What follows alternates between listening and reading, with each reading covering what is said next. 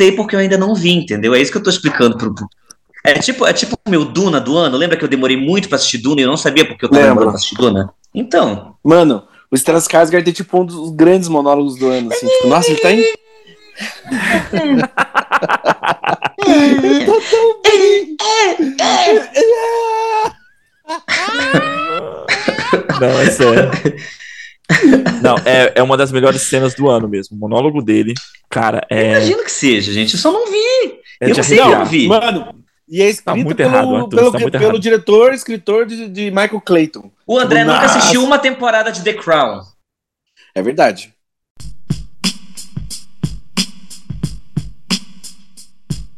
Bem-vindos ao Entendedores Limitado, um podcast sobre curiosidades do mundo da sétima arte. Nós vamos falar de filmes, séries, cultura pop como todo e outras coisitas más. Eu sou o Léo Portugal e se um ator faz um assassino em várias séries, ele é um serial killer?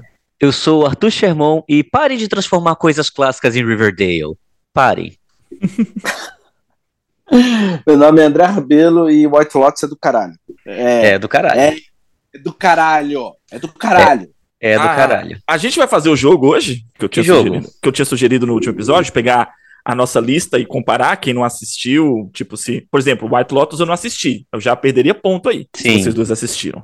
Vamos fazer? Ah, não sei. Vamos fazer com Porque- seis, porque- seis séries. Ah, porque tem uma porrada na minha lista. Seis não dá. Não, a gente faz só com as seis primeiras, depois a gente, porque, quantas séries você tem aí, André? Porque o André que não assiste porra nenhuma. já começou. Já vamos o bullying do André de novo, o André não assiste nada. Tem quantas? Como é que é? O que, que você vai começar de novo? O que, que você falou? O bullying, o bullying da semana passada, que você não assiste nada, sua lista é curta. É, ó, vocês dois podem se fuder, tá? Podem se fuder, porque eu assisto as Não, paradas. sério, eu sei que o André cagar. assiste. Então eu sei que até ele deve ter mais E coisas que a filme gente não? E filme não? Vai Não. se fuder. Vai Não, se você não fuder. assiste. Eu vi a Persan primeiro de qualquer um aqui, ó. Vi antes de todos vocês, a Persan. Vai se fuder. Tá, quantas séries você tem aí? É isso, mas assim, sempre tem mais, né? Sei lá. Vamos fazer com 10? Você acha? Ou não fazer, vocês que sabem, vocês escolhem, a gente pode não fazer. Olha, eu diria pra gente fazer que nem os filmes. Fazer, tipo assim, vai. Tá, Vamos falando. beleza então. Tá, então vamos Porque, assim, querendo ou não, é uma conversa. Eu prefiro um podcast meio Uhum. formato conversa É, mas coisa. é conversa de sabe? bar, você nunca brincou, jogou no bar? Você nunca jogou palitinho? Você nunca jogou no, no, no boteco? Eu não, Não, André quero não tem amigos. É, total, André Solitário, total, total. Ficar sentado no bar, tadinho, sentado, bebendo, sozinho. Eu não tô entendendo. Vamos lá. vamos antes que ele chore, vai, vamos lá. Ai.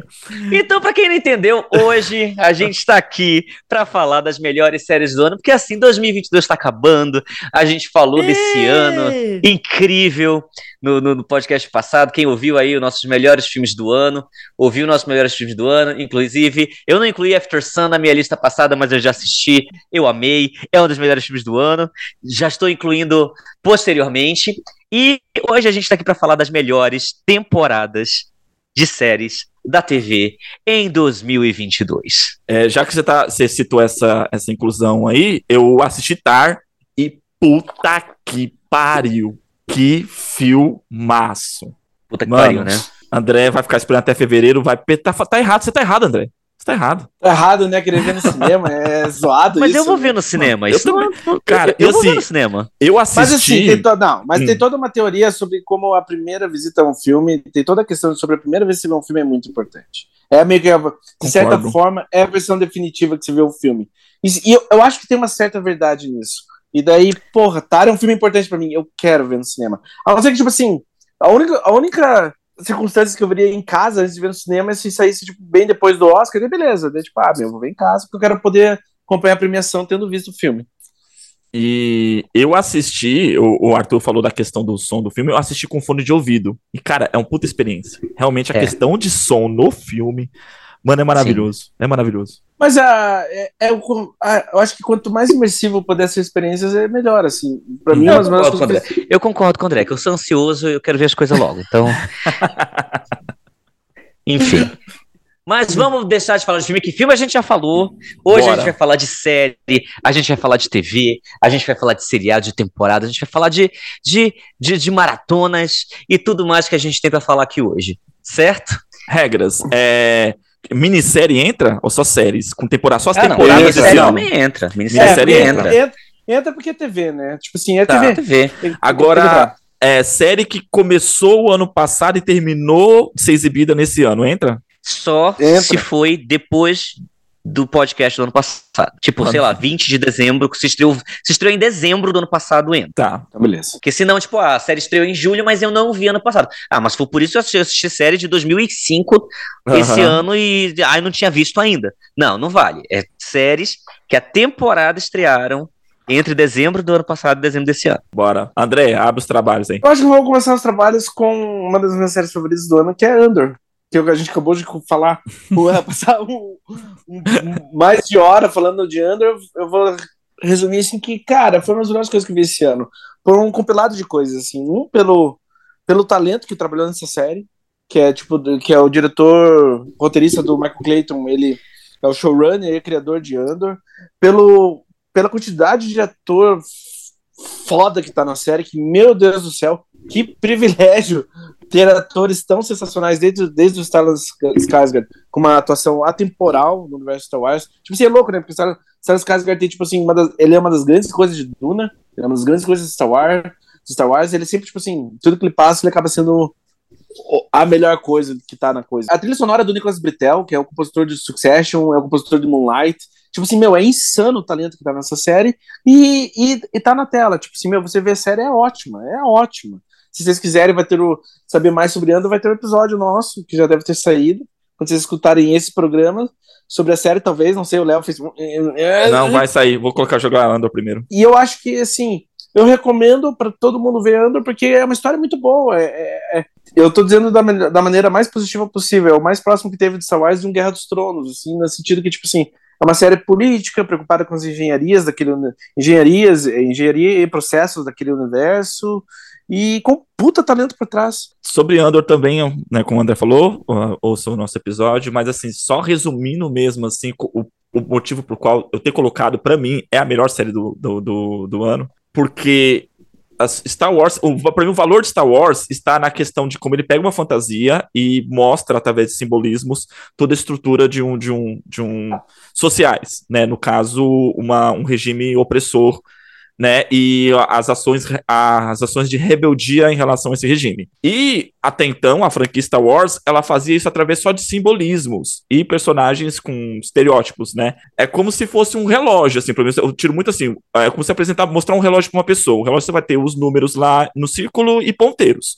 Isso é tudo que Star Wars foi até hoje. Andor seria você ver os mecanismos do relógio, você vê o componentes, você a estrutura desse relógio. Isso é Andor. Então eles se aprofundam na mitologia e é uma série muito mais madura e e assim, eles não têm pressa para explicar para vocês como é que funciona toda essa estrutura. Então, é por isso que eu acho que Andor, ele dá um salto em tudo que a franquia Star Wars apresentou até hoje, traz um certo amadurecimento, traz uma coisa nova e ao mesmo tempo ela dá uma continuidade à essência do, do, do da franquia, né, do projeto original. É, eu acho muito inteligente da série que ela destila no básico sobre o que é Star Wars. Um regime fascista controla a galáxia e pessoas tentam se rebelar e sobreviver e se libertar do sistema. E é sobre isso, é isso. E daí, tipo assim, é, é focada de uma, de uma maneira mais próxima que você pode ser, tipo, realista. É nesse caminho que a série propõe conversar sobre isso. É, é muito bom. Uhum. É muito bom. Uh, Arthur, sua primeira série. Arthur não assistiu. Arthur Bom. tá muito errado. Arthur tá muito Eu não errado. assisti, de não ter assistido Star- errado nada. Não assisti, não quero, não vou ver. É. É bizarro. Cara, tá na Disney Plus. Gente, Disney Plus, eu desprezo Disney Plus, mas tá na Disney Plus. Eu nem Tá tenho Disney Plus. Como é que eu vou ver se eu não tenho? Eu não tenho, não tenho Quer minha Vai assinatura emprestada? Quer minha Vai, ba- vai baixar, né? É, é, André, não sei se você sabe, você não pode fazer propaganda de pirataria num, num podcast. Ah, assim, a- Arruma outros meios, entendeu? Você tem que. É, tem que- É, seja, seja um pouco mais sutil cortar, na, na indicação. Pode, pode, Seja mais sutil, pode- exatamente. Pode cortar, É. pode cortar essa parte, então. Eu vou, deixa eu refazer aqui. Mano, você tem que achar outros meios. Você pode encontrar outras maneiras, assim, de fazer isso. Talvez outros jeitos de talvez ver na casa de alguém. Eu empresto minha assinatura, você fala o seu perfil, isso é assim. É. Vai, Arthur. Ai, meu Deus, é, eu mereço. É, eu vou aqui citar, aqui pra mim foi a melhor série do ano, que eu finalmente consegui assistir a parte 1 e a parte 2, que é Better Call Saul. É, Better Call Saul é para mim um daqueles grandes épicos que ele começou como um spin-off de Breaking Bad e ao, aos poucos ele foi assim, assim, de certa forma ele foi até assim superando em muitos pontos a sua original, que é um marco na TV. Sejamos francos, assim, Breaking Bad, toda vez que se fala em melhores séries, em melhores coisas já feitas, quando se fala em marcos na TV, ou em marcos no audiovisual como um todo, se fala em Breaking Bad. Né? Quando se fala de atuação, quando se fala de construção de personagem. Better Call Saul começou com essa dúvida se seria uma sombra ou não. Aos poucos ela foi ganhando seu próprio espaço. Ela sempre foi uma série meio subestimada, eu acho, assim, de certa forma. Só que eu acho que na sexta temporada ela conseguiu entrar num panteão que pouquíssimas séries conseguiram. Né, o desenvolvimento final das duas partes de Better Call Saul é uma tragédia grega digna de, sei lá, assim, por exemplo, eu acho que tem muita coisa boa na TV hoje em dia. Eu cito, tipo, eu vou citar algumas outras séries aqui, por exemplo, no ano passado a gente teve essa Section, a gente teve várias outras, assim, séries num nível absurdo de qualidade, e ainda assim eu acho que poucas séries conseguiram alcançar um nível de qualidade que Better Call Saul conseguiu. É bizarro, assim. Better Call Saul, obviamente, não só tá na minha lista, mas também é a minha série favorita do ano. Nesse episódio, assim, a gente vai falar bastante das grandes comédias e dos grandes dramas, e faz tempo que essa qualidade migrou em grande parte para a TV. O trabalho que foi realizado no Better Call Saul eu acho muito especial. Porque vindo de uma das grandes séries de todos os tempos, eles conseguiram fazer outra série que é uma das melhores de todos os tempos. Better Call Saul, pra mim, tranquilamente é tão boa, se não em alguns aspectos até melhor do, do, que Better, do que Breaking Bad. Eu acho que ela acaba sendo mais. Ela é mais arriscada e mais corajosa em certos caminhos que ela toma.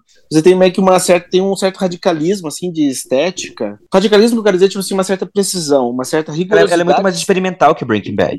Ela é muito é... mais experimental que Breaking Bad. Só que, mas nesse experimental, ela, ela, é rigorosa nessa experimentalidade. Porque, assim, ela, ela, ela faz escolhas e não volta atrás. Então você tem certos planos, certo tempo de cena certos, certo ritmo, uma certa atmosfera que não é quebrada, não vai tipo, tentar te agradar, não vai tentar tipo ser mais acessível e ainda assim é o melhor trabalho do ano. Eu, eu tava muito em dúvida em dizer, tipo assim, ah, se Succession ou ah, nas premiações que estão por vir, tipo, o que seria melhor? Essa parte 2, Better Call Saul, seria melhor ou Succession? É Better Call Saul, porque eu acho não tem nada que eu não gosto, eu acho impecável, eu acho perfeito o final de Better Call Saul. Desde o trabalho mais, tipo assim, genial do Bob Underkirk até a atuação histórica, histórica da Ria Horn. Talvez seja, tipo assim, eu não vi Tara ainda, tá? Mas é isso, tá? Eu tô comparando o trabalho da Ria Horn com o trabalho da Kate Blanchett. Pra mim, ela tá incrível. É uma grande, grande, grande atuação. Isso que, é, para mim, merecia um programa inteiro, só para falar desse final, assim. E é é muito bonito, é muito complexo o que acontece com certas. Com, com, não só com as personagens, mas o que acontece na série, assim. O próprio trabalho, eu vou tentar resumir com o trabalho do Oden Kirk, assim. Ele consegue. Ele consegue ser, da última temporada, ele consegue ser encras, ele consegue te fazer rir e chorar ao mesmo tempo, mas de uma maneira muito profunda. Porque você ri, certo?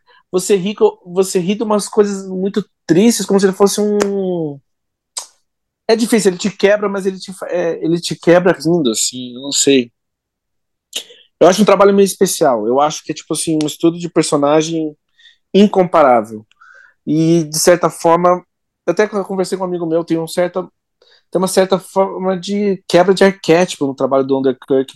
Ele é o palhaço, mas ele ele, ele literalmente, tipo assim, ele tira a maquiagem do palhaço. Isso eu tô de maneira metafórica, tá? Porque eu tô falando da personagem do Sol.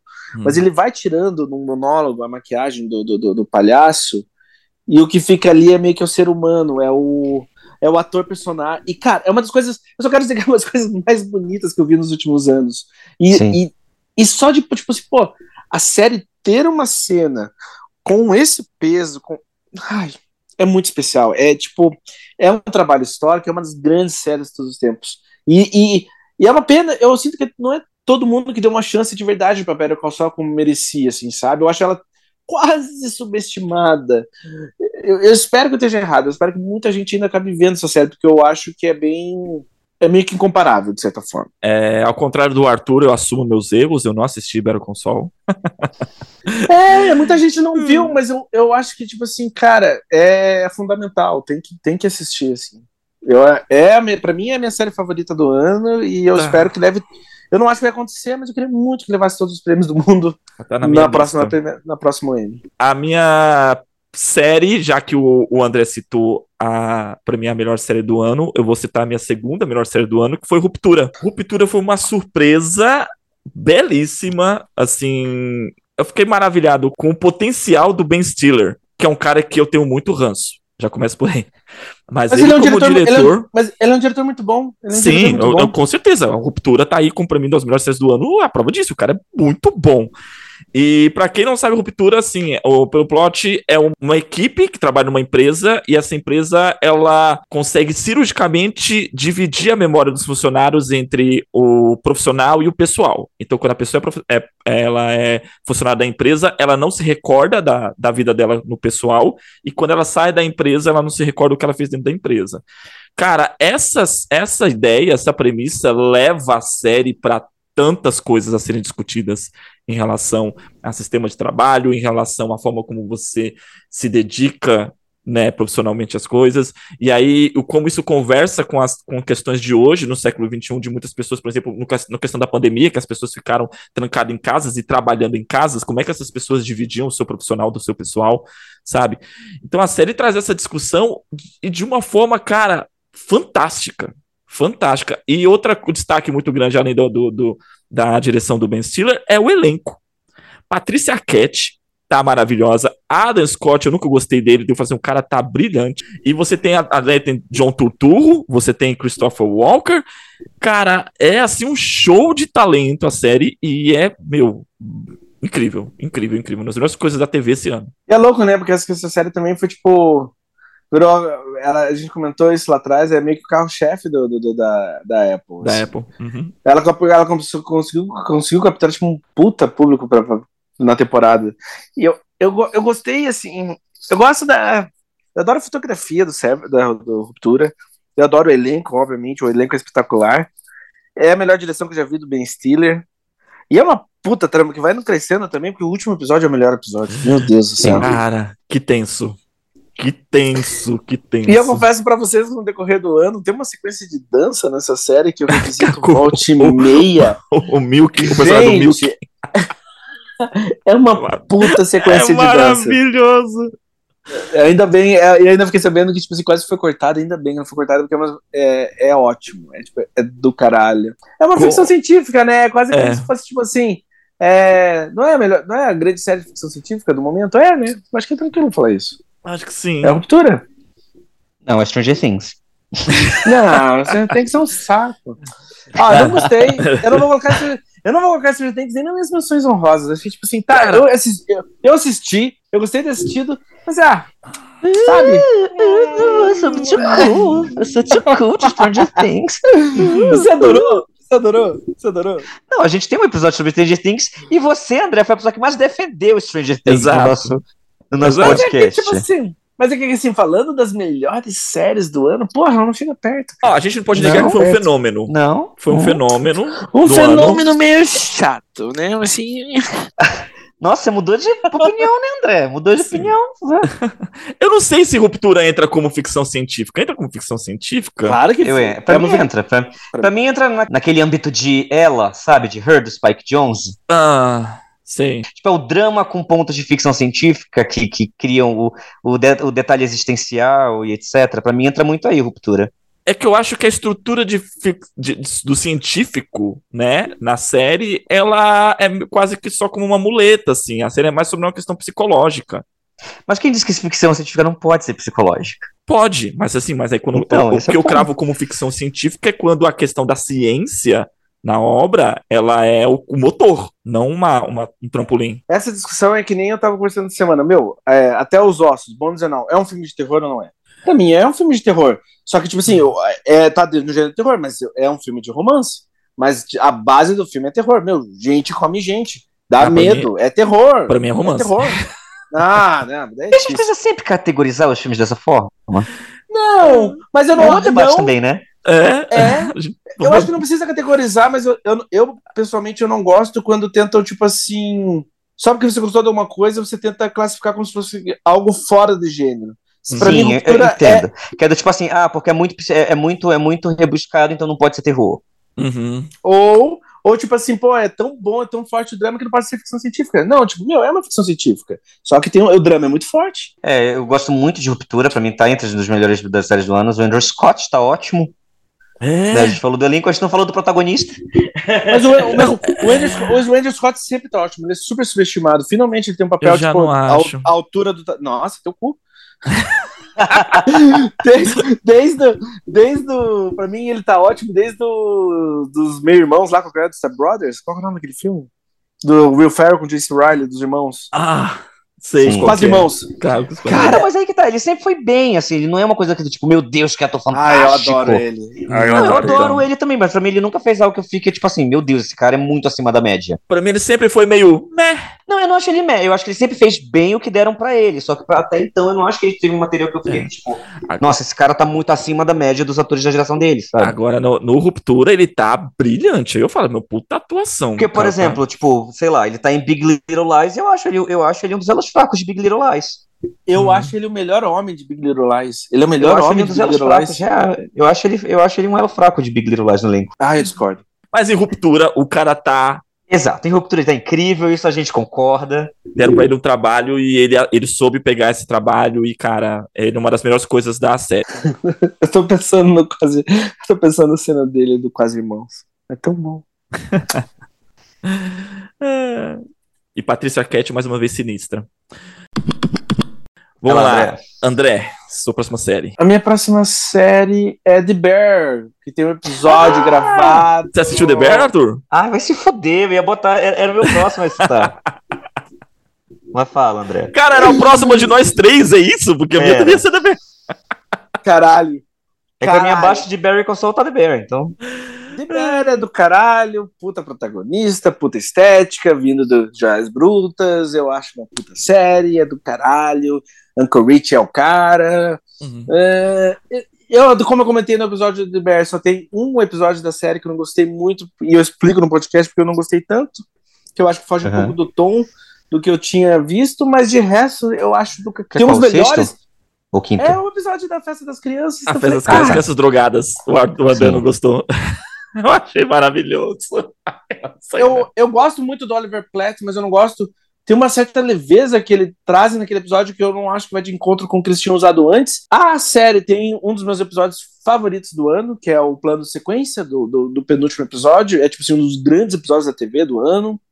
É, Junto-se, digamos assim, entraria no meu top 3 episódios de televisão do ano. É. É, é, é um plano de sequência assim que é, sintetiza tudo que, eu, que você é, sintetiza e explode tudo que tava Uhum. pressionando na série. O- a gente tem um episódio sobre isso, procure aí na, na, na nossa lista aí no podcast. O Ar- a André participou, o Arthur não participou, então o Arthur vai dar a opinião dele agora sobre a série. E, cara, pra, contextualizando, é uma série que passa dentro de uma cozinha de uma lanchonete na periferia de Chicago, onde você tem um protagonista que ele é grandioso na, na- no- como como talento, como chefe, mas só como ele não, ele não consegue transmitir esse talento que ele tem na cozinha, que tudo que ele faz é perfeito, é maravilhoso, ele consegue conduzir aquilo, não consegue trazer aquilo para a vida pessoal. A série é meio Aham. sobre isso e é um caos completo, tem até tiro para cima, tem de tudo na série, é maravilhoso. A, Arthur, a qual- série é sobre um homem na cozinha. É, Um homem na o homem na cozinha. cozinha. Não, e, tipo, É. tem, tem, tem aquela coisa do conflito, que é tipo, ele, ele, ele pegar a cozinha do irmão dele que se matou, Uhum. né? Então, tipo, a, a série se desenvolve em cima disso. É, Eu gosto como os episódios. Eu, eu não sei se vocês tiveram essa impressão, mas eu gosto como os episódios eles sempre começam subvertendo o que a gente acha que vai acontecer. Sim, sim, eu tive essa impressão. Uhum. Então, tipo, o segundo episódio começa com aquele flashback, né? Tipo, aí você fica tipo, ok, pra onde esse episódio vai? É, ao contrário do André, eu gosto muito do episódio das crianças drogadas. Cara, porque, sei lá, assim, e, e- e eu gosto como The Bear, ele não, não se assume nem como uma comédia com traços de drama, nem com dramas com, umas, com traços de comédia. Ele fica ali no meio termo mesmo, ele, tipo, ele tá com foda-se pra isso. Uhum. Sim. É, gosto da direção, acho que é uma das melhores direções em, em TV no ano, assim, se não fosse Better Call Saul, eu diria que talvez fosse os melhores episódios que eu já vi dirigidos desse ano. Eu gosto muito da trilha sonora, É. Uhum. Eu também gosto muito a gente, da a gente sonora. comentou sobre a trilha sonora é incrível, não é? Sim. E acho que, acho assim, vocês já falaram tudo que tinha pra falar, eu vi o episódio sobre The Bear depois que eu acabei de ver a série, eu acabei de ver a série recentemente, Aproveitar agora que eu entrei de férias, eu, eu, eu peguei pra assistir a série. E é isso, assim, tipo, a série é foda pra caralho, né? O Jeremy Allen tá foda pra caralho. É gostoso ter ele como leading man também, né? Depois, tipo assim, ele, ele roubava cena em Shameless e é gostoso ver ele como protagonista. Sim, E é um protagonista. É, e é um protagonista. É, tanto é que, tipo assim, é o, é o grande papel da carreira dele. Tanto que agora ele começou a fazer uns. Aparentemente tá vindo uns filmes fodas por vir, assim. Sim. Interessante. Arthur, próximo da sua lista. Bom, já que o André roubou a minha. é, a minha segunda opção, a minha próxima opção é Reservation Dogs. Cara, mais um pecado meu aí. Uh. Exatamente. Então, mas ó, eu só vou um adendo, tá? Cara, é impossível. Nunca se teve tantas séries fodas ou, digamos assim, essenciais para ver. Não dá tempo. Não hum. dá tempo. Não dá tempo. Não, não dá. Reservation Dogs dá. é tipo. Pô, que, que, nem agora, o Arthur, quando entrou de férias, conseguiu ver The Bear. Eu não vi ainda Reservation Dogs, eu sei que é a série importante, eu quero muito. Exatamente, ver. viu? Uhum. Então, então, viu, não me julguem por não ter sido Android.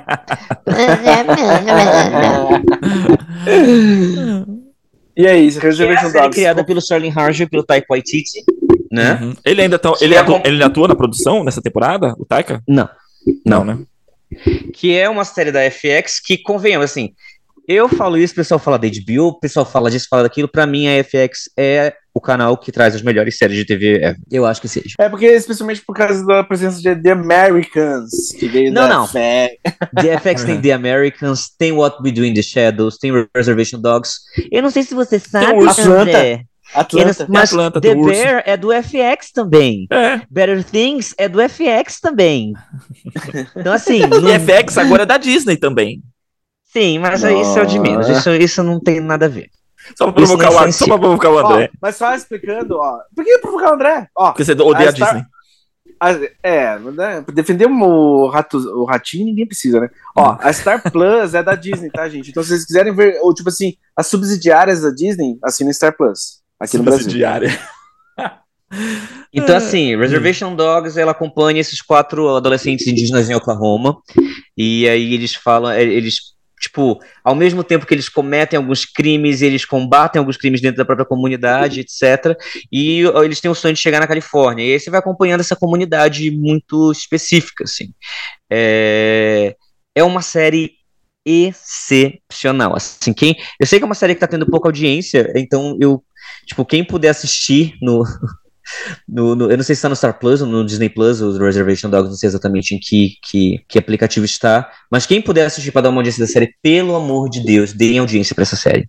Gente, Reservation Dogs está passando. Na Star Plus. Na Star Plus, como eu falei, subsidiária da Disney, FX. Star Plus, sim. Quase tudo que tiver. Se você brincar, até The Americans deve estar no Star Plus. A Star Plus está com, tá com uma. Tá com uma galeria assim muito boa. Próximo da minha lista é a série Pacificador, a série que é derivada do filme The Suicide Square, da versão do James Gunn, não confunda com a versão de 2017, eu tô falando da versão de Esquadrão Suicida do ano passado.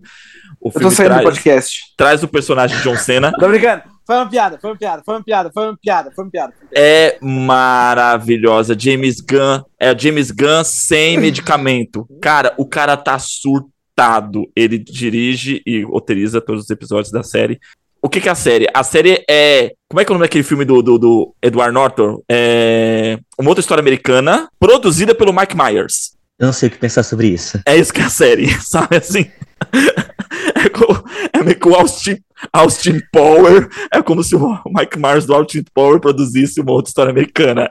É isso que é o pacificador. É, e... eu, ia, eu ia falar só que, tipo assim, ó, eu tenho. Eu, eu, eu gosto do Esquadrão Suicida do James Gunn. Mas eu tenho preguiça de ver Pacificador, eu tenho preguiça da série de TV de super-herói. Eu vi o número de abertura, eu gostei muito, porque eu, eu, eu gostei da abertura, mas eu não tenho saco pra ver a série, não. Cara, a abertura da série é um mise-en-scène total. E, tipo assim, é uma coisa. Cara, é. É, não tem palavras. É uma coisa tão bizarra, mas você não consegue tirar os olhos. É aquele tipo de série que você não consegue pular a abertura. E assim, isso já mostra o, o quanto é bacana a, o, o, projeto, você vê a galera se divertindo. O John Cena, ele tá solto. Quanto o James Gunn deixa o elenco todo. É, é, é, tem cenas de, de produção, cada episódio mostra o making off. Cara, assim, o, o quanto a galera tá. Mostra o making off no final da, da, de cada episódio, e, a, e quanto eles improvisam nas cenas, enquanto tá todo mundo se divertindo, e a série, tipo, ela é descompromissada, ao contrário do que o André pensa, não é uma série de super-herói. É uma série que fala muito sobre justamente o anti-heroísmo. O protagonista, ele é um extremista é, é, é, branco, sabe, assim, um ariano, tem esse pensamento, meu, é tipo, como se fosse, é um Capitão Pátria do The Boys, mas muito mais divertido, que ele é engraçado. O John Cena conseguiu ser hilário. Você dá risada toda vez que aquele cara, tipo, em todo o diálogo dele, toda cena, como forma como ele interage com os outros personagens, o quanto ele tá muito não entendendo a realidade que tá em torno dele, justamente preso nos seus princípios é, patrióticos bem distorcidos, assim. E aí você também tem mais uma, uma, uma, uma, obra do James Gunn e ele dando, ali dando com o problema de paternidade, né? Porque todo filme de James Gunn lida com paternidade. E também um outro destaque da série é o personagem do Robert Patrick, que faz o pai do John Cena. Ele também, né? Ele, ele é líder de, uma, de, uma, de um núcleo da Ku Klux Klan na série. E é quanto a série consegue ser isso, né? A série consegue usar as temáticas em relação problemáticas, né?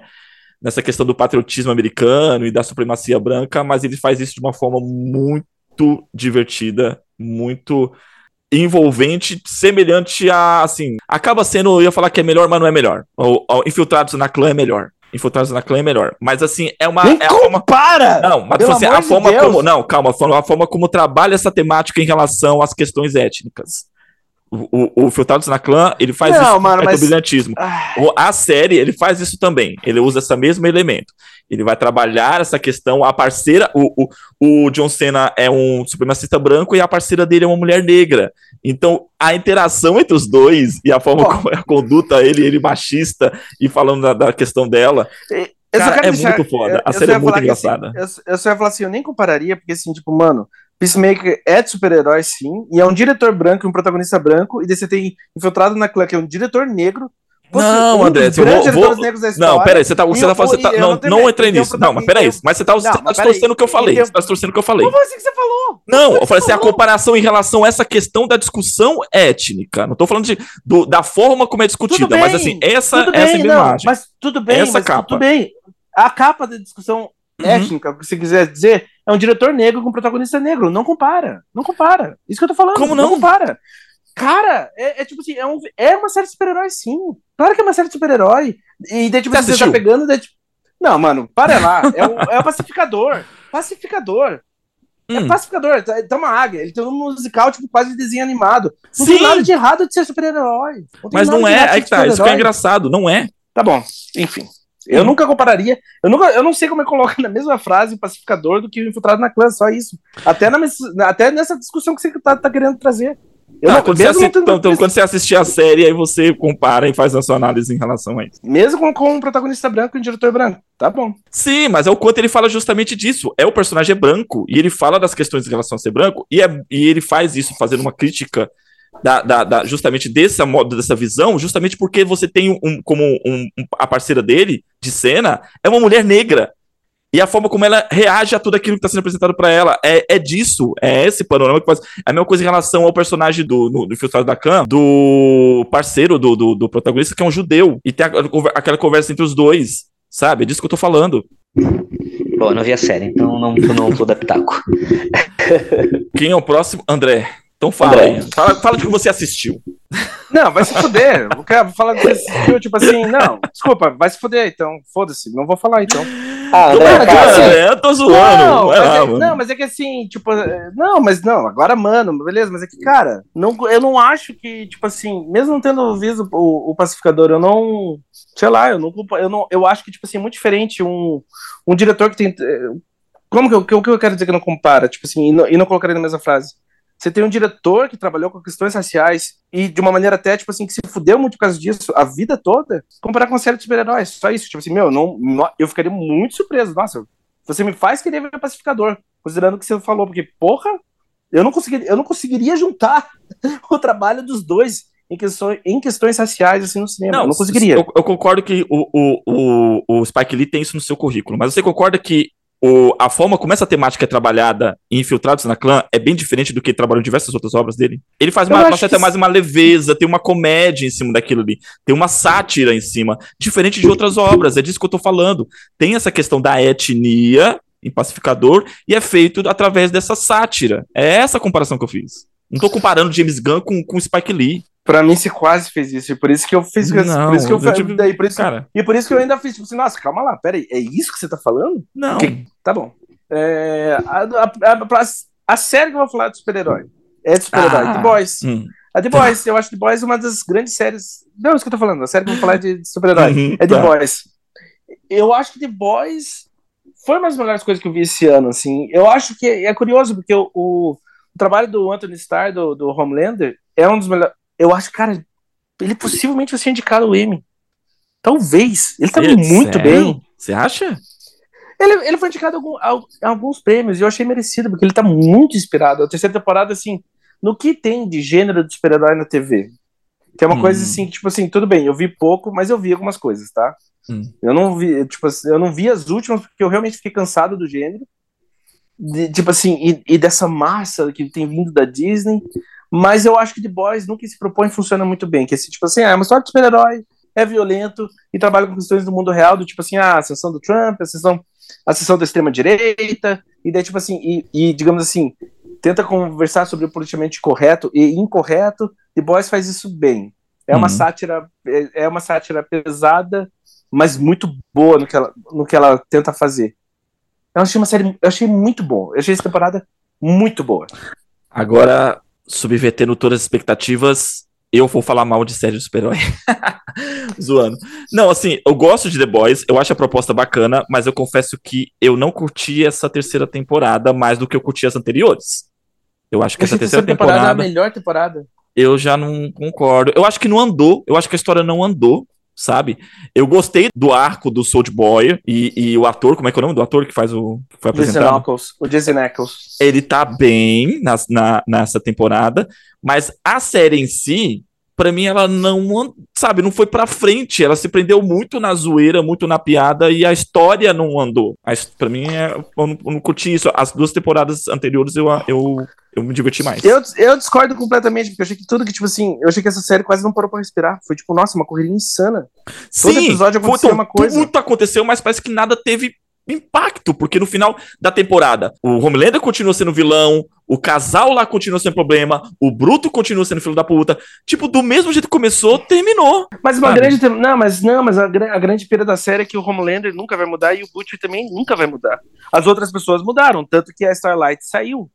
A Starlight virou. Enfim. Não esperaria que esses personagens mudassem, mas as, as personagens ao redor dos protagonistas mudaram.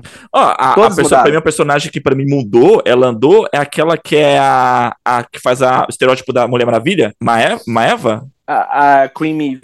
É, sim, É. A, a Rainha Maeve. A Rainha Maeve. A Rainha Maeve. Então, ela pra mim é uma personagem que andou. Ela, tipo, meu, ela totalmente mudou. Ela teve aquela, aquela, aquela cena com ela, dela com o Brutus. Você vê a, a personagem se sacrificando, fazendo o que ela não fez nas temporadas anteriores. Ela repensa o posicionamento dela. Então, pra mim, eu vejo a, a personagem evoluindo. Foi a única. O resto, tipo, ficou meio. E, mano, vamos, vamos comparar, puta, o Deep, o personagemzinho chato, mano. O profundo. Puta cara chato da porra, mano. Eu não acho, eu acho que ele é a Cara. coisa mais patética da série toda. Exato. E é bom ver. Mas então, mas é muito bom ver, tipo assim, cara, um cara, o cara mais branco que você já viu na tua vida. O, o, o, ele é quase, ele é Ah. quase modelo demais. Ele é a personagem mais patética. Da, ele é quase a personagem mais patética da série toda. Ele- e ele é tipo um escrotaço. Ele é super vilão. Uhum. Eu gosto disso, eu gosto como. Eu gosto como essa série trabalha e funciona. Eu gosto como. Eu gosto como ela comenta o mundo. Porque pra mim é isso. The Boys é tipo uma sátira. É uma sátira pesadíssima do, do gênero de super-herói e do, do mundo real, assim. Então você tem, tipo assim, você tem um Trump fascista no Homelander, você tem um homem hétero pesadaço no The Deep, e por aí vai. O Butcher é também, tipo assim, um, ele é quase antagonista da série, de certa forma. Uhum. O protagonista é quase um anta- antagonista. Eu gostei, e eu achei a terceira temporada, assim, a melhor. Até o momento, a melhor temporada. Você também tá esperando a suruba? Já aconteceu, já. Já aconteceu. Não, Suruba. mas você tava com expectativa sobre aquele evento? Que foi bem. Então, teve, teve, teve essa discussão esse ano, assim, né? Porque, tipo assim, ah, ah, teve essa discussão esse ano sobre a suruba porque aparece um pau no cu, não é? Parece um cu uma hora, assim, e tal. É. Não é tão comum você ver, não é tão comum, assim, você ver pau na TV. Eu acho que quando, quando um pau aparece na TV, a galera choca, né? Então, tipo, todo mundo, ai, meu Deus. Eu acho que aqueles atores que participaram. Eu tava falando sobre isso essa semana. Hum. Eu acho que os atores que participaram da série não estavam acostumados a ter nudez do lado deles, assim, sabe? Todo mundo. "Oh!" Ah, tem um personagem, o, o protagonista, ele fica nu vários tempos, vários momentos na série, né? Que ele ganha um poder de, de se teletransportar, só que ele se teletransporta e a roupa não teletransporta, é só ele. Aí ele vai pro outro lugar É. e aparece nu no, no, no, no- no outro lugar. Eu achei mais uma questão de marketing, tanto a, a orgia, assim, mas eu acho que eu tava gostando tanto do que a série tava trazendo, eu, eu, eu gostei. É isso. Ela não é Eu uma não série ruim. Boys. Ela não é uma série ruim, mas é, como eu falei, essa temporada pra mim não agradou tanto. Mas, Eu enfim. adorei que depois, eu adorei que depois da discussão toda do pacificador, agora toda a série que o Arthur não vê, ele vai falar assim, eu não vi. Eu não vi. Eu não vi, não vi. Eu não vi. Você não viu? viu? Então, Eu também não vi The Boys. O que, que você Eu viu, vou Arthur? entrar, então, então tá, eu, eu, eu vou tentar, eu vou entrar nessa estratégia. Se eu não vi, gente, eu não vou nem comentar. Eu vou, eu vou falar, eu, eu não vi, eu não sei nada, eu nem vi. Mas eu não sei nada de The Boys. O que você quer que eu fale? O Arthur é pior, que o Arthur não viu é do anteriores. Ele não Você viu, não é não- ele não viu não- essa, ele não viu nem as anteriores. Você, mas assim, você não tem nada. Bom, você não sabe nada da série, nada, nada, nada, nada. Nada. Eu sei que é tipo. É um grupo de heróis que meio que se tornaram celebridades e aí, tipo, é meio que os digitais influencers de hoje em dia, que é um monte de gente escrota, e a série usa isso pra fazer uma crítica ao modelo de vida americano. Eu sei disso. Hum, é bem Tá. assim. Boa síntese. Não, mas tá bom, tá bom, vai lá. Vai, tá, tá O que, que você viu, Arthur? O que, que você viu? Eu vou citar aqui uma outra série, porque pra mim esse ano, as melhores séries do ano, quase ninguém viu. Então eu vou citar aqui é, uma série da Apple TV, que se chama The Last Days of Ptolemy Gray, que é protagonizada pelo Samuel L. Jackson, naquela que talvez seja a melhor atuação de sua carreira. Então, quem não assistiu, assista. O que Cara, foi, André? ah, eu ia assistir essa série essa semana, acabei Foi, não André. conseguindo.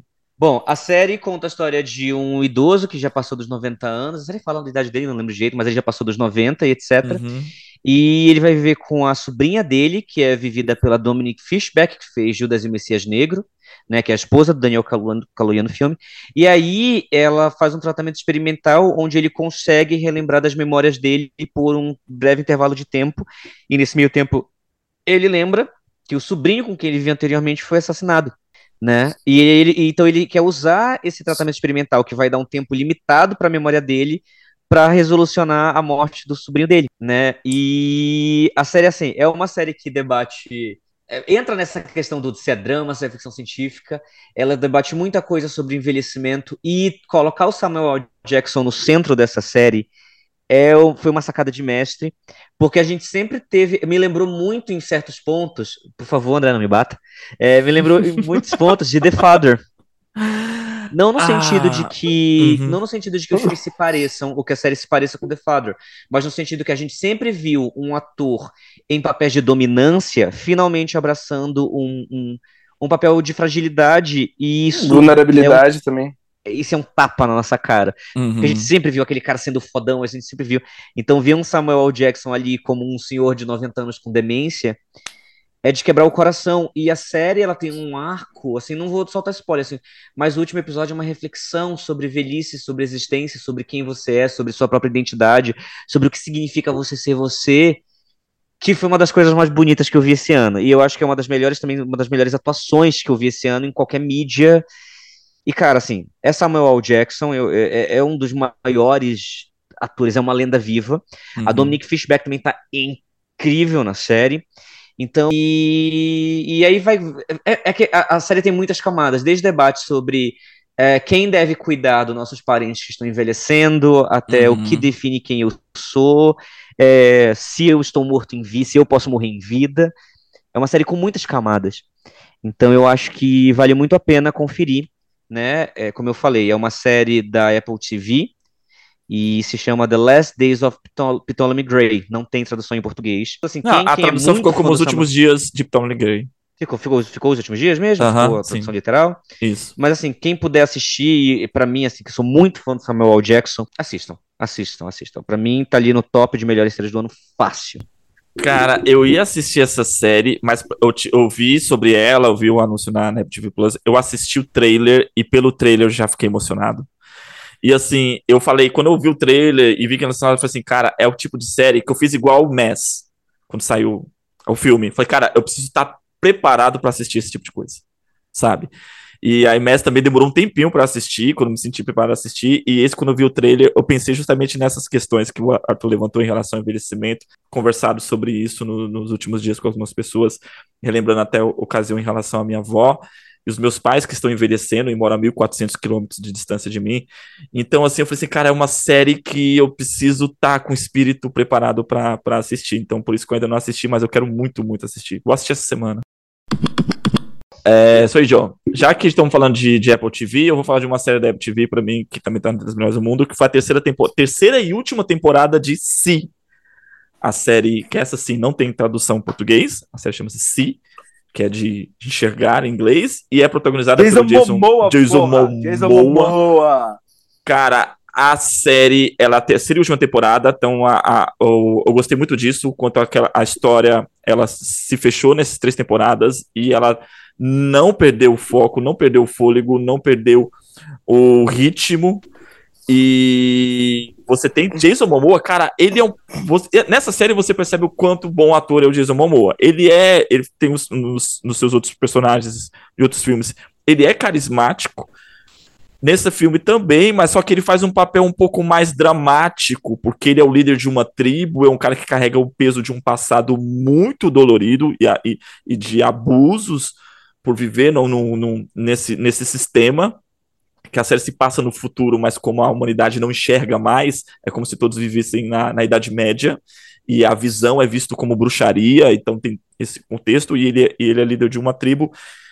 Então tem uma carga muito dramática no personagem, e, e ele manda muito bem, muito bem. Além dele, o que eu fiquei triste nessa terceira temporada, que a personagem, o destino da personagem da é, Woodard, que é uma puta atriz, eu, o, me deixou meio assim, é um meu ponto negativo na, na, na, dessa terceira temporada. Não pela história em si, mas é que tipo, eu esperava, eu queria mais sobre a personagem e não, e não tive. E a série também contou com a participação do David Batista.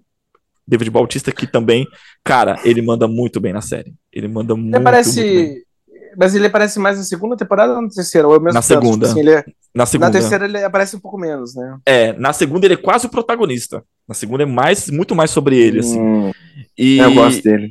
Nossa, Sim. eu gosto muito dele. E a, a, a, antagonista da série é a Sylvia Wicks, que ela fez, se eu não me engano, o Blade Runner. Ela é, ela é vilã no Blade Runner 2049. Isso, ela também tá muito bem na série. Cara, a série é, é tem o melhor em relação à questão de, de, de cenas de ação, principalmente é, de, de cenas coletivas, assim, de campo de batalha, sabe? É Game of Thrones, as melhores coisas que aconteceram no Game of Thrones em relação à batalha, você si. Né? E é muito intrigante a estrutura, porque são todas as pessoas são cegas. Então você imagina um campo de batalha, a galera se, tentando se pegar e ninguém enxerga. Então eles, eles elaboram estratégias para suprir essa, esse déficit. E, cara, é brilhante. É brilhante. E o quanto isso também, a questão deles não enxergar, tem muita discussão em relação à metáfora do que é enxergar, até os personagens que tem personagens que enxergam e o que realmente é ver algo. Eu tenho uma discussão em cima, muito em cima disso, ou do, do enxergar e do, do sentir as coisas. Né, com, o quanto às vezes os olhos atrapalham você enxergar o mundo. Tem uma discussão muito bacana em cima disso na série. É, já aproveita e já me deixa puta aqui de uma vez e compara com o ensaio sobre a cegueira, vai. Não, não. É igual o ensaio sobre a cegueira. É igual não. o Meirelles. Não, não é. Gente, eu, eu, uma das coisas, vou fazer um adendo aqui, uma das coisas mais bonitas que eu já vi na minha vida é o Saramago vendo, depois de terminar de ver o filme, ai, aquilo me corta. Aqui, é, você já viu esse vídeo já? Já. Yeah. Não, ah, é tão lembro, bonito. Não me recordo. O, o Sara, tem um vídeo, se vocês procurarem na internet, do Meirelles mostrando o filme pro Saramago e a reação do Saramago depois do filme. É a coisa mais linda do mundo. Coisa mais linda do é mundo. Bem bonito. Vai lá, André. O que, que você viu? Na insanidade da qualidade da TV no, nesses últimos tempos, Tipo assim, cara, a gente falou da, da importância de Better Call Saul, do que é o The, o The Bear, da ruptura. Esse ano também teve Barry. Eu, te, eu ia perguntar se não ia falar sobre Barry. Cara, Barry foi tipo assim. Das melhores escolhas de direção desse ano foi de Barry, assim, sabe? Foi tipo. Uh, que não, não é necessariamente uma revelação, mas que diretor é o Bill Hader? A melhor, a, uma das minhas coisas favoritas de ação desse ano veio da série Barry, que era a transformação dela de comédia para outras coisas é, tipo, inacreditável. É, é, é, gostoso de ver essa fluidez de gêneros na TV, assim, sabe? Porque Barry começa com uma série cômica absurda e teve, nessa terceira temporada, teve das cenas dramáticas mais pesadas que eu já vi também, assim, sabe? Então, assim, eu acho o Barry um animal muito especial e único. É uma das minhas séries favoritas que ainda estão acontecendo. Eu acho que a próxima temporada vai ser a última. E, porra, se Better Call é a minha série número um do ano, a minha série número dois é Barry. Eu, eu acho que, tipo assim, o Bill Hader não é só um, dos grandes diretores em, em, em atividade e que maravilhosamente vai dirigir todos os episódios da última temporada. Mas, cara, que ator, que roteirista, que série, meu Deus do céu. E é, e é louco, porque é difícil. É uma série muito difícil de vender para os outros, porque assim, eu, eu tento, tento, fazer bastante gente ver Barry, eu deu conta, tá, é, é a história de um assassino que decide ser ator. Mas, ai, no fundo é meio que uma série sobre violência e sobre, talvez mesmo uma série sobre um serial killer. Eu acho que seria mais fácil falar para os outros que uma série sobre um serial killer que não, que na verdade quer sair dessa vida, assim, sabe? E, mas é difícil definir a jornada que as pessoas vão seguir se, se derem esse passo. Porque, ao mesmo tempo que eu vi, tipo, tudo bem, eu falei para vocês que as das cenas mais dramáticas, mais pesadas foram de Barry, mas eu também, como eu ri, socorro, como eu ri. Então, é difícil, só vejam, é do caralho. Barry é do caralho. Sim. E só o fato de você ter um episódio chamado Ben Mendelssohn já é tipo. já é uma das melhores piadas do ano. Já é uma das melhores piadas do ano.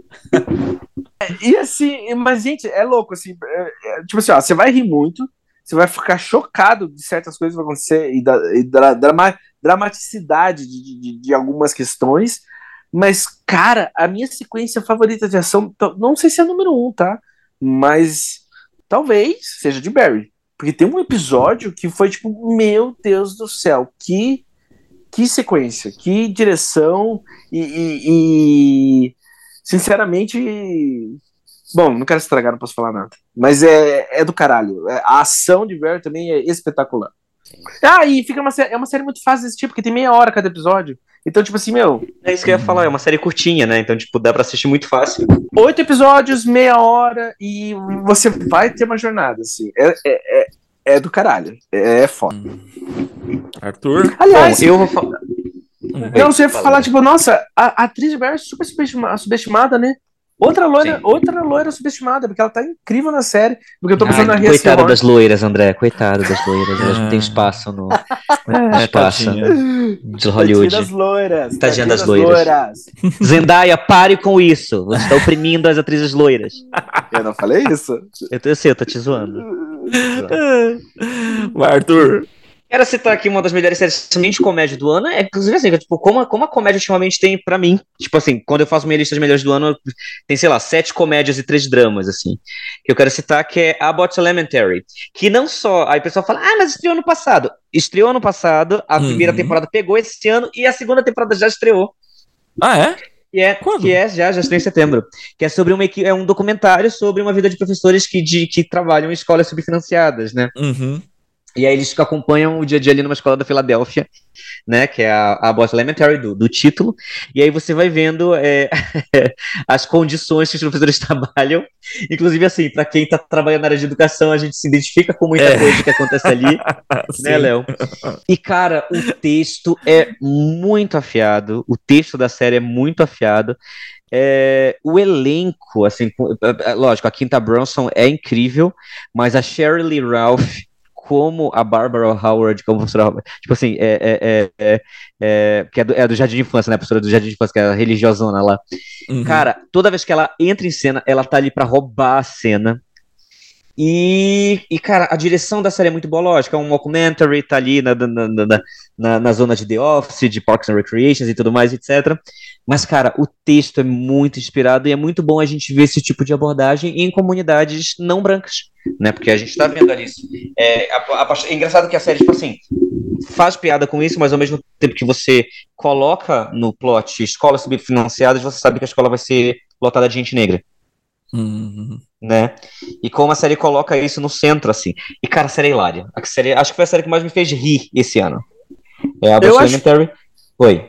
Eu acho que é tranquilo falar que é o maior sitcom do momento, né? Não? É, é o maior sitcom, exato. É, pra mim é o melhor sitcom do momento. Mas é o maior também, né? A série explodiu, assim, de audiência, Sim. né? Sim. É, ela foi um grande sucesso. Também foi uma coisa muito boa. Eu, eu quero começar a ver, mas eu ainda não consegui. Mas, pô, é uma série que tá na minha lista desde que se lançou. Até o E é bom ver até, isso assim, porque. Ah, até o Donald Glover é, falou que, tipo, nossa, ele invejou a série de tão foda que é. E todo Sim. mundo adora essa série. sim, e, e é bom ver, tipo, séries assim, tipo, fazendo sucesso, né? Porque geralmente quando a gente tem séries totalmente protagonizadas por latinos ou negros, etc., o- a audiência não é sempre um ponto fundamental, né? E ver que a série explodiu e é o maior sitcom do momento, enfim, assistam a Abbott Elementary. Vamos lá. Ah, meu próximo filme. Oh, filme não, gente. O filme foi semana passada. Próxima série. Avatar 2. Não. É, Sandman. Quase, hein? Mentira, Ele tá nas minhas menções honrosas. Eu coloquei nas minhas menções honrosas. Sandman pra mim entra na, na lista de- das melhores séries do, do ano, porque assim, um, pelo projeto em si, como é difícil adaptar uma obra de Neil Gaiman. A gente já teve outras tentativas aí, com o Deuses Americanos e o Good Omens. Good Omens, Mas, cara, que não é ruim, gost- Good Omens Mas não é eu ruim. Mas eu gostei muito de Good Omens. Como é que Então. ficou em português Good Omens? É Belas Maldições. Bom, mas vai lá, fala assim, depois eu falo. Assim, então existe essa dificuldade de, de- de adaptar para uma outra estrutura cinematográfica as obras né, literárias de- do Neil Gaiman, e Sandman consegue fazer isso muito bem, sabe? Não perde a essência do que, do que a- a- o, o autor traz, da proposta do autor. E, meu, o, o quinto e o sexto episódio tá entre as melhores coisas que eu vi esse ano. A série ela perde um pouco um- um- um, a questão de ritmo no terceiro arco, mas o meu quinto e o sexto episódio, que é os princípios do sexto episódio, ele a- a- adaptou um arco de, de, de um HQ quase que literal. Todas as falas, toda a ideia de que é a morte explicando o valor da sua existência, aquilo, cara, foi sensacional. Brilhante. E em relação ao elenco, a, você falou em loiras subestimadas, a Gwen Dolaney, é, Christian, que é, Gwendolyn Christie. é, que era do Game of Thrones e tá em Vandinha, ela faz o papel de Lucifer e a batalha contra Lucifer, que é um clássico dos quadrinhos do Sandman, na, na, na série, cara, foi para um outro nível, assim. É, foi maravilhoso, maravilhoso. Os, os episódios que você comentou fez o que, foi o que me fizeram adorar, assim, a série, sabe? Mas eu não, eu não, eu não necessariamente colocaria Sandman nos meus melhores séries do ano, mas eu coloquei no meu Mansões Honrosas. Eu acho que o New Game é tão difícil de adaptar, talvez seja causa que, tipo assim, a fantasia e a imaginação são tão expansivas, a mitologia é tão Hum. grande, e tem um aspecto das obras do New Game que a, a criatividade em si é o grande romance, que fica difícil de você condensar. Não foi feita ainda necessariamente uma grande adaptação do New Game que eu lembro para TV ou cinema. Uhum. Eu não sei. Eu, Ah. olha, eu, am- eu amo as obras dele. Eu amo o jeito que ele escreve. Eu Uhum. amo Sandman. Eu gostei muito da série. Eu acho que eu, eu gostei também muito de Good Omens. né, os últimos.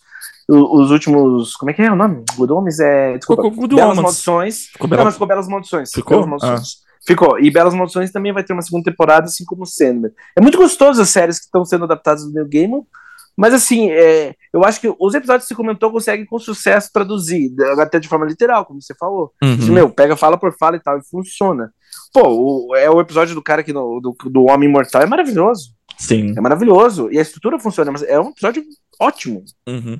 E só pra fechar a citação, cara, é, essa dificuldade eu sempre vi assim, porque teve uma animação da morte. Não lembro de que ano, 2013, 2012, teve uma animação da, de, uma- de um quadrinho da morte. E eu ficava sempre pensando assim, quanto se fosse adaptar New Gamer, valeria mais adaptar para animações do que para live actions, né? E tem um episódio surpresa que a Netflix lançou logo em seguida na série, que foi dois contos, né? Que um é o Sonho de Mil Gatos e Calliope. E, cara, Sonho de Mil Gatos, eu, eu li essa, essa, esse conto, acho que eu tinha uns 12, 13 anos, eu me emocionei muito, e ver a adaptação em animação, que esse episódio em si, é uma, a- fizeram como uma animação, adaptação, o Sonho de Mil Gatos, e eu me emocionei da mesma forma, eu me senti um moleque de novo, lendo aquele conto, sabe? É brilhante, assim, pra mim, Neil Gaiman tá entre os meus é, escritores favoritos, assim. O Neil Gaiman tem aquele rolê que ele, tipo assim, ele ama tanto o que ele faz, que não importa o que esteja sendo. Não importa como que esteja sendo traduzida o, o trabalho, sendo traduzido o trabalho dele, é só gostoso assistir. Uhum. O cara ama o que ele tá fazendo, então, tipo assim, meu, você não consegue também não amar um pouco o que você tá vendo. Sim. Eu sinto isso. Curte esse cara, hein? Pô, vou te falar, adoro esse cara. Meu Deus do céu. Vai lá, André. Seu próximo. O que que foi? Eu adoro que, tipo assim, meu, eu despejo meu coração aqui. Aham. E daí, Arthur.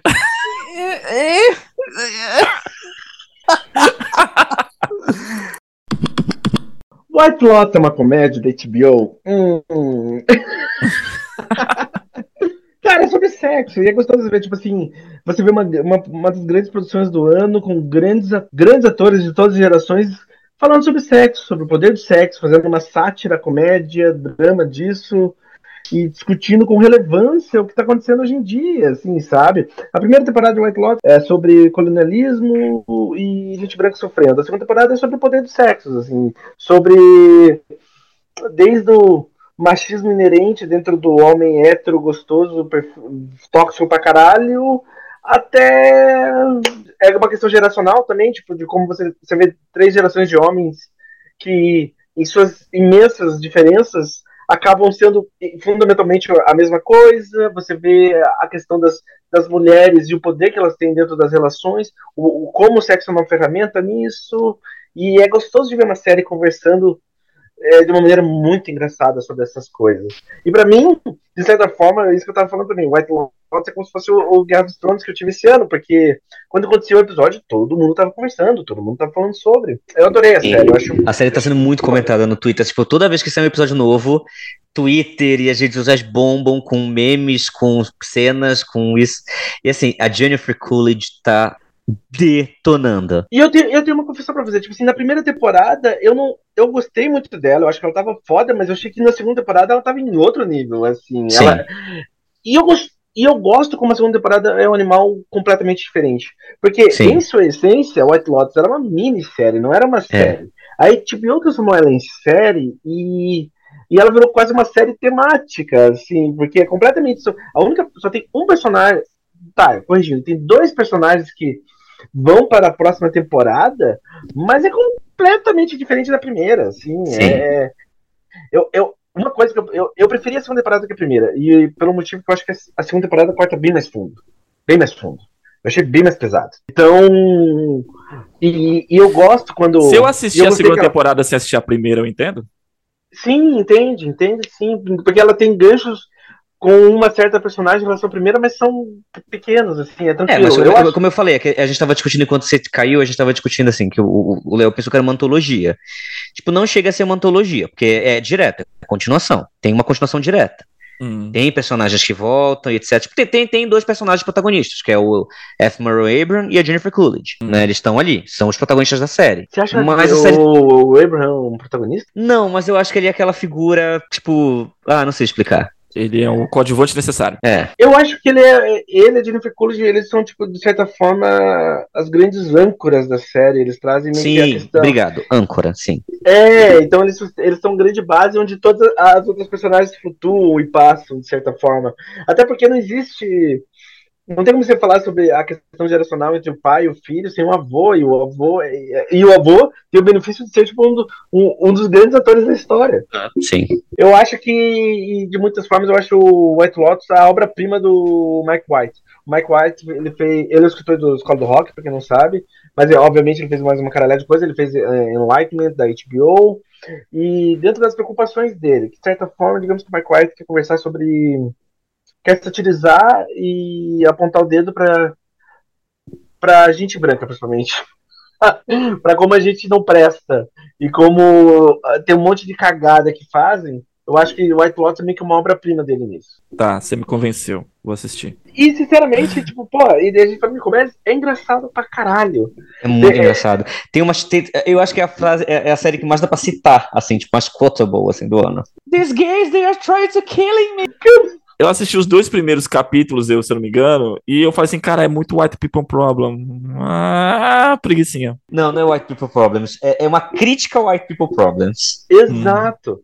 E, e, também, de qualquer maneira, tranquilo, porque a segunda temporada é sobre sexo. É sexo mesmo, sexo. Todo mundo tá testando, lidando com questões de sexo. E também foi bom, porque essa segunda temporada tem duas personagens italianas e, e todo o núcleo delas é, é, é, em italiano. É legal você ver, tipo, sei lá se é um benefício ou não, mas a, grande série, uma das grandes séries do ano, tipo assim, meu, tem duas protagonistas italianas e, e, você vai seguir elas e elas vão ficar falando italiano. Eu achei um benefício. É uma coisa rara de se ver numa série tão grande assim.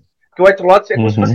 White Lotus é quase um blockbuster da HBO. É uma série gigantesca. Bom, continuando aqui, eu vou citar a quarta temporada de Ozark da Netflix, que encerra, né, a, a, também outra jornada épica do Martin Bird, que é interpretado aí pelo Jason Bateman, que é esse esse conselheiro financeiro? É, é, é, seria essa a definição? Ele é um. E... Ele lava dinheiro, né, cara? É, não, assim, ele lava. Não, ele começa a lavar dinheiro, mas até então, na primeira temporada, ele trabalhava com o parceiro lá dele. Não, nossa, acho que eu tomei um spoiler. Vocês estão dizendo que encerra a série ou encerra a jornada dele?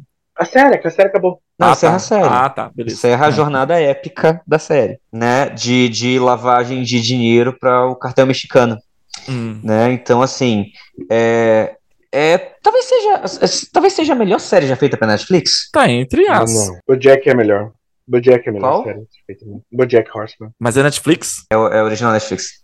Ah. Ok, talvez seja a melhor série live action já feita pela, pela Netflix o que eu considero um dos melhores elencos da história da TV americana, porque você tem ali é, é, grandes atores nos seus ápices, são grandes atores mesmo. Você tem o Jason Bateman, você tem a Laura Linney, você tem a Julia Garner, que ganhou o Emmy por todas as temporadas em que ela participou.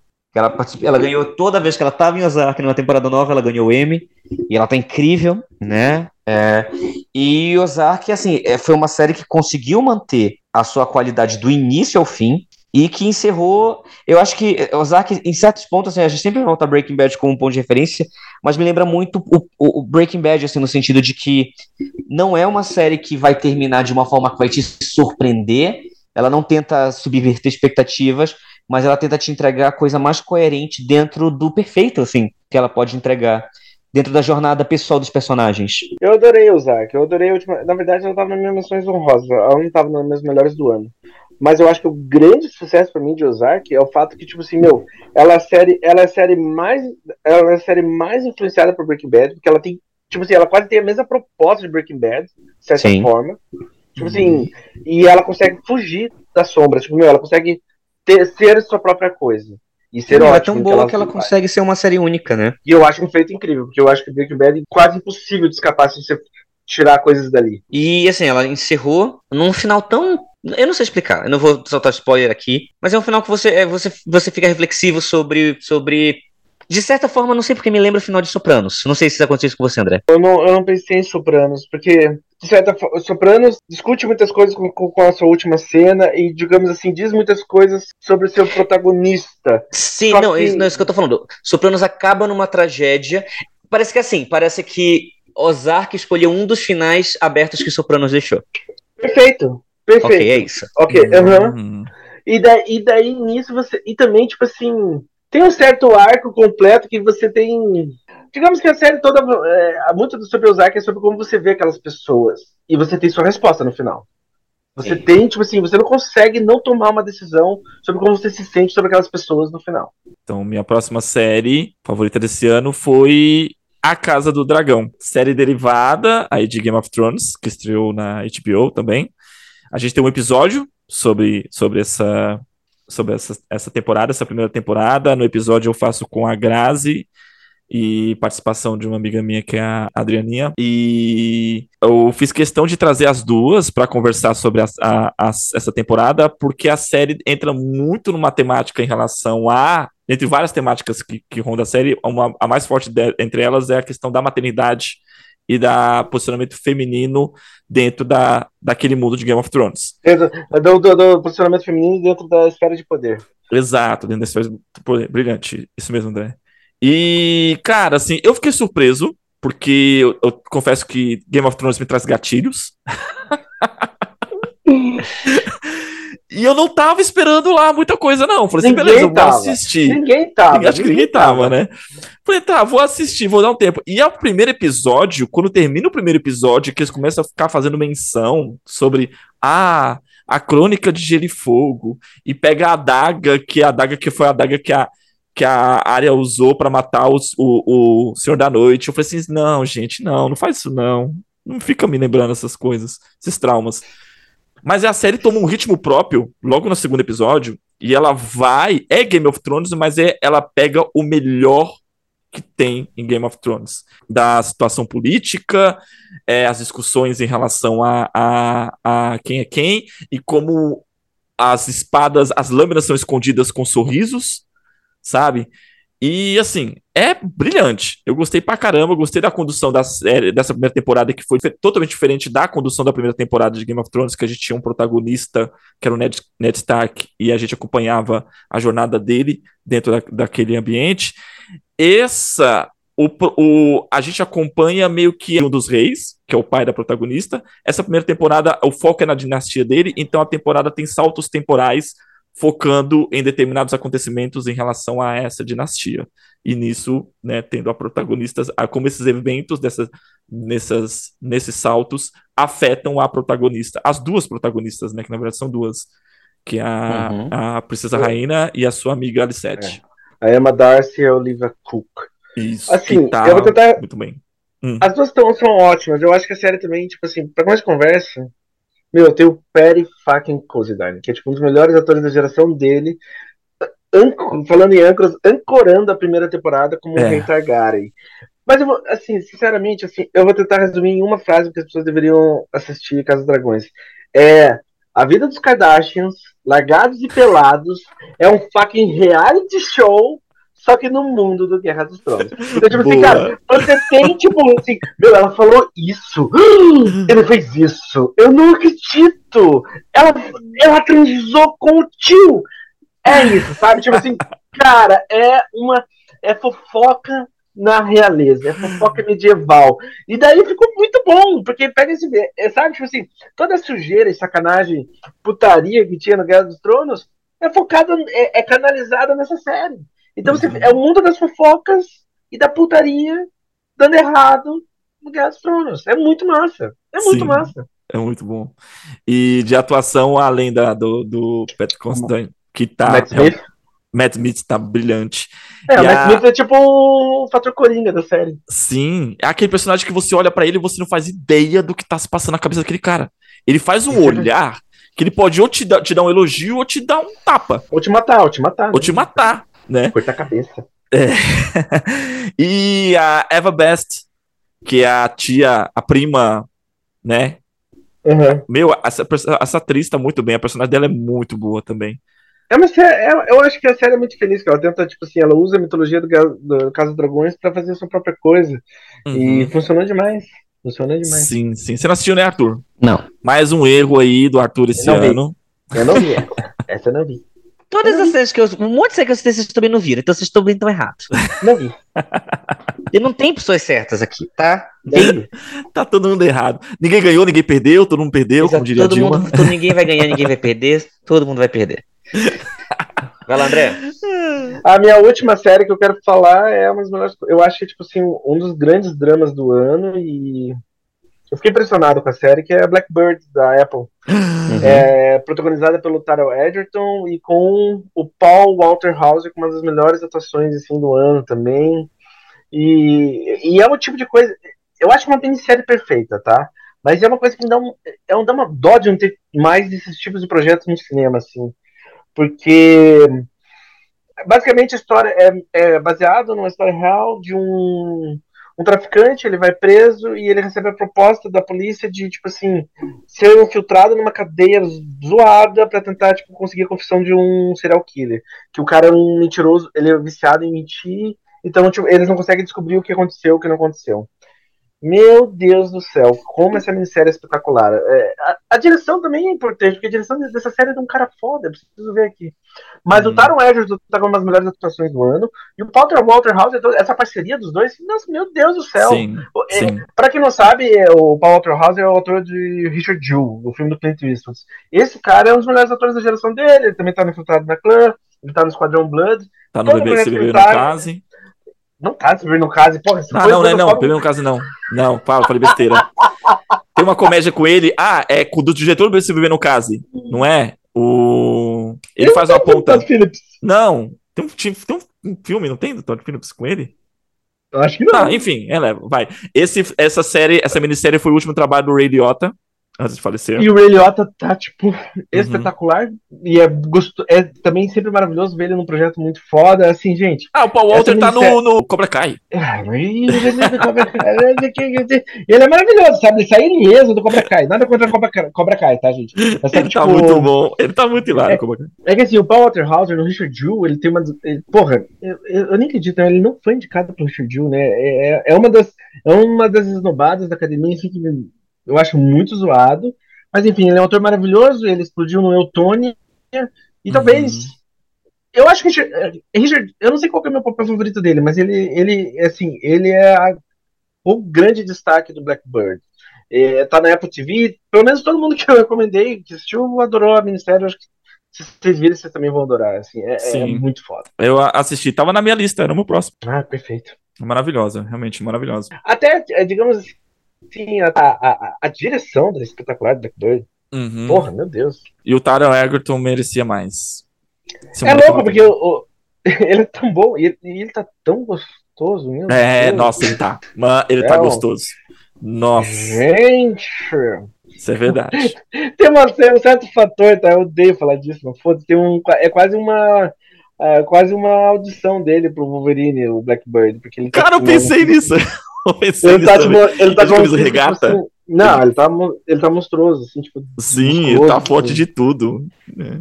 O Blackbird é uma adaptação de um livro do Dennis Lehane, que é autor do Sobre Meninos e Lobos, que também é tipo outra obra-prima do Clint Eastwood. Uhum. Tá aí todo mundo, todo mundo envolvido. Ok. Então, já que você falou da última, eu vou citar duas últimas que eu quero citar antes das minhas menções honrosas. A primeira é outra série da FX, que é hum. The Old Man. Ah, já assistiu? Tá na minha lista. Assisti. Eu tá tive que dar, dar, dar minha lista pra ver, eu quero muito ver. Hum. The Old Man, que é protagonizado por ninguém menos que Jeff Bridges, e tem no elenco John Lithgow e Rihanna Bass. Só por isso já valia muito a pena, mas a história é muito interessante, né? A história é sobre um ex-agente da CIA, que ele tá há 30 anos meio que afastado, assim, e ele mata o intruso que entra na casa dele, e aí várias coisas se desenvolvem em cima disso a série é baseada num romance e ela vai ter continuação. Então ela vai ter próxima temporada, já foi anunciada a segunda temporada dela. É um daqueles thrillers policiais muito bons, assim, que de início parece que vai ser tipo aqueles filmes do Liam Neeson, sabe? Hum. mas, ela, mas, obviamente, assim, ela se desenvolve de uma forma muito interessante dentro do jogo político que tem dentro dela e, e também desenvolve o psicológico dos personagens de forma muito bem, e obviamente você tem Jeff Bridges como protagonista, então você tem certeza que você vai ter ali uma das melhores atuações do ano, assim. Vocês falaram do Taron Egerton, não de Blackbird, mas assim, tipo, é que a disputa em ator esse ano foi muito difícil, né? Tipo, em minissérie, etc, né? Que você tem Jeff Bridges, você tem é, Samuel L. Jackson, eu vou falar de uma outra série daqui a pouco, mas então assim, é, é, é muito difícil assim, a, a, disputa, então essa é uma das séries que para mim foi uma das melhores séries do ano, e a outra série que eu quero citar é em português, eu, eu, eu vi o nome dela ainda agora em português, ah tá, é, o nome dela em português ficou Em Nome do Céu, ah, minha que próxima, é, pô, não tem graça. É Under the Banner of Heaven né? Que ela, é, ela é do roteirista de Milk, do Dust Lance Black, uhum. e ela é protagonizada pelo Andrew Garfield. E aí você tem um detetive, né? Que é, que é o Andrew Garfield, que ele tá. Ele tá. Ele é Mormon. Ele é Mormon, ele é exato. E ele tá, uhum. ele tá investigando aí a morte de uma de uma mãe e uma bebê que, e, que talvez a morte envolva a igreja do Santo dos Últimos Dias. Uhum, é. E aí a história vai se desenvolvendo em cima disso. E você tem um Andrew Garfield monstruoso em cena. O Andrew Garfield, eu acho que, cara, assim, é louco, porque é, ele, eu... ele, fez. É louco porque, tipo, ele fez um, atrás, um trabalho atrás do outro, tipo, o melhor do que ele ofereceu até agora na carreira dele. Quer dizer muito, porque ele é um dos melhores da geração dele. O nível da galera que vive esse ano é muito absurdo. Andrew Garfield tá incrível na série. Uhum. Eu gosto como a série debate. Aqui eu já vejo um, um, um quê de True Detective nessa série.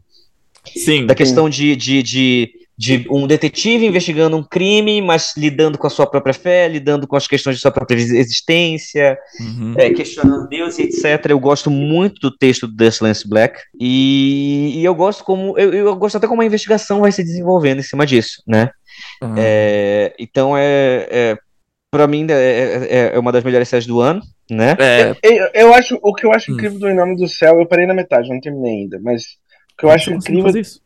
Cara, se eu conseguir, tem tanta coisa pra ver, eu comecei a ver é da antigo. FX. É, O que eu acho incrível da, da, da série é como ela, ela não é só uma investigação policial, mas ela é uma investigação religiosa. E você, ela, ela, ela se preocupa com as duas partes da mesma maneira. uhum. E, o, e, foi, e foi gostoso. Eu não lembro de ter visto uma coisa tão preocupada assim em discutir a sua própria religião. Foi muito bom. Né? A, a- é uma minissérie, né? É, em sete episódios. Ela, a história se passa em Salt Lake City, que é, que é considerada uma das, das cidades ali, né? É, é reduto ali do- dos, dos Mormons. A cidade quase inteira é de Mormons, né? É, e pra mim o elenco inteiro tá muito bem. Você tem o, o filho do Kurt Eu- Russell lá, o, o White Russell.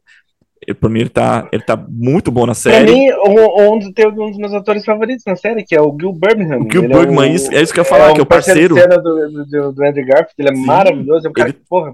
Até o, até o, o tão desaparecido Sam Worthington, ele tá, tá bonzinho na série. Cara, mas então, mas não, eu tenho que dizer pra vocês, Sam Ward, tipo, eu, eu, eu gosto da atuação dele nessa série, ele tá muito bem. Uhum. Eu, eu achei que, tipo, é o que me fez querer mais ainda ver o Avatar 2, que eu vou ver terça-feira. Vou ver amanhã. Eu não vou ver. Eu verei Gente, amanhã. Avatar vai ser massa, tem que ver Avatar. Eu vou ver amanhã. É, então, ah, então fechou, porque a minha última da minha lista era Em Nome do Céu. Agora a gente vai então pra, pra menções honrosas. Ah, menções honrosas. André, A minha única menção honrosa é Primal. É uma série animada do Gendy Tartakovsky que eu acho fantástico a linguagem cinematográfica desse cara. Assim. A linguagem visual dele é impecável. Ele é quase um, um animador lendário, assim, porque ele, ele tem a série Samurai Jack. Ele fez a melhor, a melhor coisa que eu já vi de Star Wars em questão animada. Pra mim é dele, assim, de longe. E a série Primal, assim, é um primor visual. É, é do caralho. É uma série minimalista. Minimalista porque não tem diálogos. Os diálogos são só. Digamos, são, os diálogos são sons diegéticos ou grunhidos ou o que for. Mas não há diálogos, assim dizer, e é sobre um homem. É, um homem primata e a relação dele com o dinossauro. E é maravilhosa a série, assim, sabe? São só duas temporadas até agora. Não sei se vai ter uma terceira. A segunda temporada foi esse ano. é da HBO, né? É, está na HBO Max. Eu Não sei como definir, tipo assim, se é da HBO ou se é da Adult Swim, mas é, é, é maravilhosa, assim, sabe? Primal é maravilhosa. Minhas menções honrosas. Vou falar aqui de é, Yellowstone, da Paramount. Eu colocaria também, mas. Peraí. Gente, Yellowstone é a série mais vista dos Estados Unidos. É só isso. É a Mas série série mais vista, mais vista dos Estados Unidos. É. É tipo assim, é a série mais vista, é a série mais vista, é isso, é a série. É poderoso, é poderoso chefão com o rei do gado. Sim. Boa definição. É do caralho. Tá, eu coloco nas minhas menções honrosas também, vai lá. Vou botar Yellowstone, vou botar Yellow Jackets. Yellow Jackets, caraca. Eu, eu quase eu, eu fui pesquisar, porque ela terminou em janeiro, né? Mas ela estreou Não, foi em novembro. Ela estreou em Ah, Ah, foi novembro. novembro? Não foi dezembro? Não, foi 19 de novembro o primeiro episódio a ser exibido, mas só que terminou em janeiro de ser. a é, não deu tempo. É, enfim. Mas vou colocar. Mas assim, vale. É, Yellow Jackets, é. é, sensacional. Não, também tava na Ye- minha. Vou botar Yellowstone, vou botar Yellow Jackets, assistam. É, vou colocar aqui é, The Dropout com a Amanda Seyfried, assistam. É, vou colocar The Girl from Plainview, que é protagonizado pela Ellie Fanning, que acho que é da Hulu, muito boa também. Pen and Tommy, que também é da Hulu, assistam. Eu não assisti, mas eu ia perguntar pro André se ele não ia falar de Station Eleven. Então, eu ia falar de Station Eleven, tava na minha lista, mas é do ano passado. Cara, eu É do ano acho passado? assim, é do Não, ano passado. Mas a- Janeiro. gente, não, 2011. janeiro. Não, mas se você colocar tipo a data original da série é 2000, 2011, 2021. Mas dezembro. Foi dezembro que terminou Não, gente. Então, mas eu fui colocar aqui, tava outra data, porra. Estreia Porque- 16 de dezembro de 2021. Então, terminou de ser exibida em Ah. janeiro. Ela tá na minha lista Não, também. gente. de- Não, mas Station Eleven nem estaria na minha lista de menções honrosas, estaria na minha lista do ano. Eu, eu, eu peguei o ano errado. Então, ó, só pra vocês saberem, Estação 11 é uma obra-prima. Eu, Uhum. Ela estaria na minha lista de melhores do ano. A gente gravou um episódio sobre, né? Tem um episódio nosso Aham. sobre é, Estação 11. É realmente uma das melhores séries do ano. Eu acho uma obra-prima, e tão obra-prima que agora, tipo assim, é difícil, porque que agora tá sendo adaptação de Last of Us. E eu acho que. Ansiedade. Mas é muito. E é ansiedade. louco, porque eu acho que, tipo, Estação 11 é um universo distópico que fala muito sobre esperança. Mas, sinceramente, qualquer coisa distópica, para mim, tem um antes e depois da Estação 11. Esse é o tão foda que eu acho essa minissérie. Eu Uhum. acho Estação 11, assim, tipo, nota 10. É, é um, dos trabalhos- um dos meus trabalhos favoritos da Mackenzie Davis, assim. Ela teve, como a gente fala no episódio, teve o azar de sair muito perto da pandemia que aconteceu no mundo real, mas é, Sim. é uma obra, para mim, perfeita. É uma das É. grandes obras da TV. Nossa. Então essas são minhas menções honrosas. Vou botar também Anéis do Poder.